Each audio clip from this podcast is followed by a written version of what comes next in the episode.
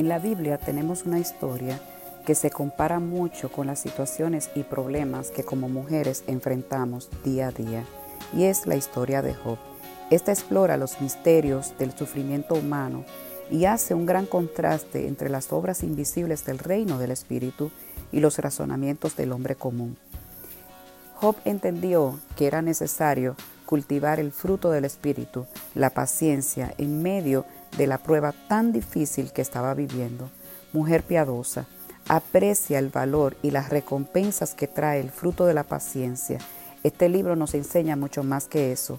Prueba que Satanás es el único autor de todo sufrimiento y que Dios es más que suficiente para apoyarnos a través de toda prueba que estemos viviendo. El mejor compromiso que usted puede tener es una relación con el Señor. Conocemos a tantas personas, sabemos lo que le gusta a nuestros amigos y lo que no le gusta, sus patrones y sus deseos, pero ¿realmente conocemos a Dios? Sabemos muchas cosas acerca de Dios. Conocemos sus obras maravillosas del pasado y puede que hayamos memorizado sus palabras en la Biblia, pero ¿realmente le conocemos? En Job capítulo 22, verso 21, nos habla de un poderoso mensaje que todas nosotras debemos de llevar a cabo y es, vuelve ahora en amistad con Él y tendrás paz. No importa qué, experiencias haya tenido con Dios en el pasado o qué puedan hacer juntos en el futuro, el asunto es ahora.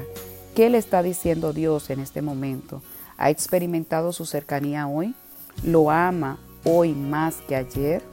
Es importante mantener nuestra relación íntima con el Señor. Donde hay intimidad hay concepción y por consecuencia nacimiento. Debemos constantemente llevar el fruto eterno de su gloria. Un estilo de vida de relación con Él nos previene de la tibieza, el desánimo y de la caída. Así es, ¿cómo podremos sobrevivir de cualquier ataque del enemigo y que haya desaliento que venga a nuestra vida conociéndole a Él como nuestro Shaddai, el todo suficiente. La segunda parte de este verso no solamente nos habla de la importancia de tener esa comunión, esa amistad con el Señor, sino que nos dice que tendremos paz. Él es nuestra paz y Él vino a guiarnos por el camino de la paz. La paz del Señor le mantendrá en un estado de reposo, quietud y tranquilidad. Esta la protegerá de la tensión y de la lucha la puede mantener próspera, saludable y feliz. Los problemas pueden estar alrededor de usted, pero puede aislarse de ellos. Mientras más se relacione con Él, mayor paz tendrá.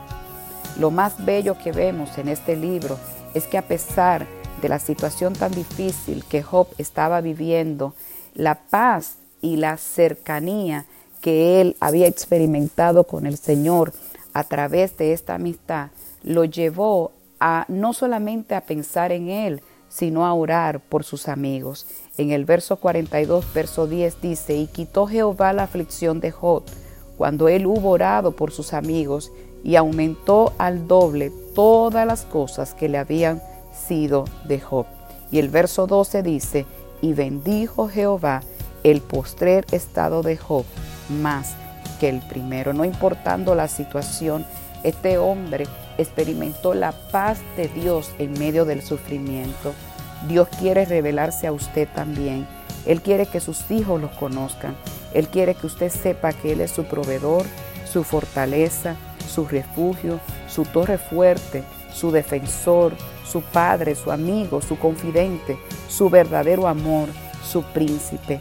Él no está ajeno de lo que usted está viviendo, de la situación que está pasando, así como Él estuvo presente en esta prueba tan grande que Job tuvo, de la misma manera, Dios sigue estando presente en medio de la situación que, él está que usted está viviendo.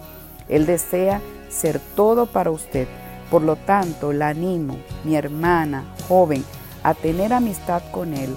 No mañana, hoy es el día, ahora mismo. Que Dios te bendiga.